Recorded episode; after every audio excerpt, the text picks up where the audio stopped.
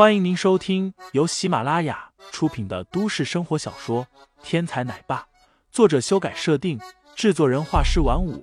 感兴趣的听众老爷们，赏个三连，点亮我的关注，点亮你的夜空。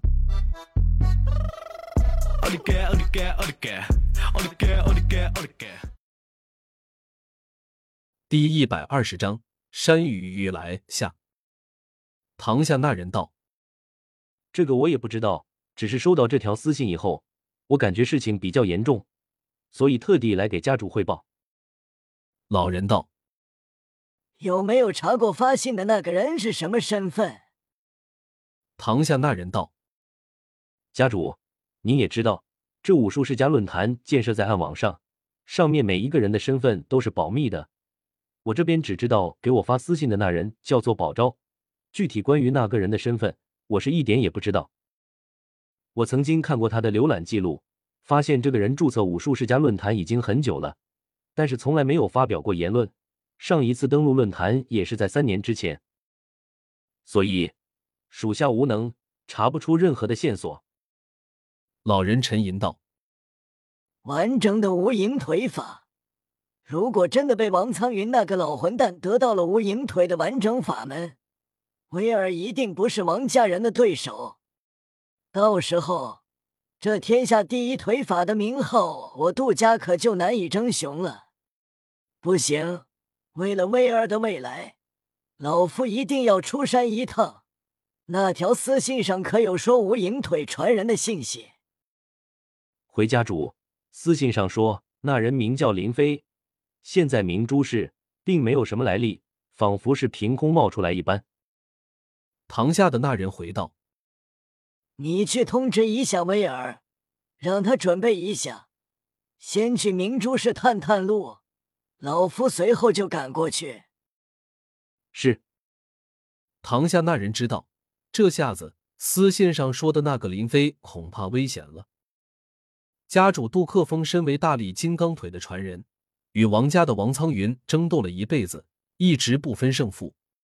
但若是王家拿到了完整的无影腿法，那么，这天下第一腿功的名号，杜克峰将再也无力争雄。所以，此行只有两个结果：要么那个林飞投靠杜家，将完整的无影腿的腿法献给杜家；要么杜克峰将那个林飞杀死，绝了王家获取完整腿法的道路。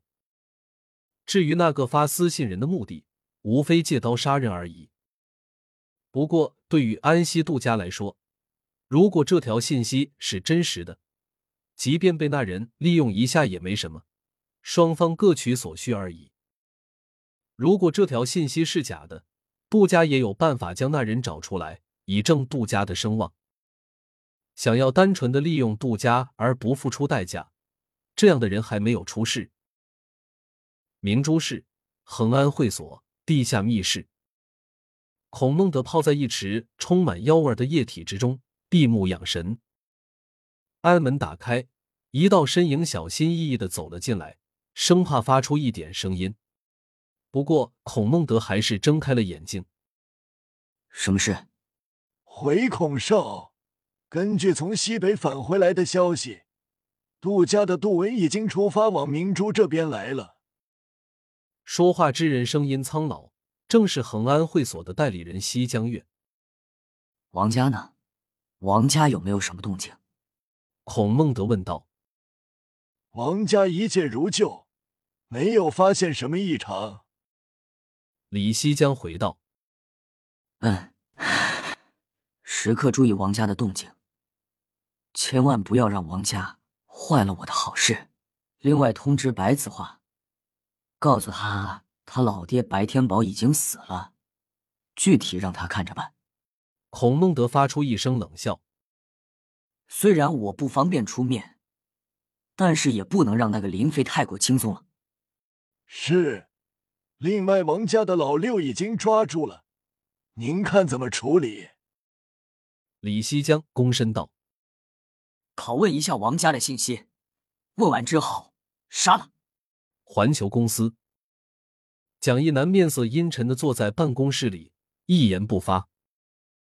地上碎裂的一地的破碎瓷片，昭示着这里曾经被人用极大的力气摔碎过很多的名贵瓷器。在一旁，蒋逸晨戴着眼镜，依旧兴致勃勃的摆弄着手里的笔记本。你们说我费了这么大气力，结果就弄来这么点韩氏集团的数据，有什么用？善论商业经营，我们蒋家所有人加起来都没有韩家那两个小妞厉害。我们有这数据有什么用？蒋一南说着，啪的一声，又摔了一件瓷器。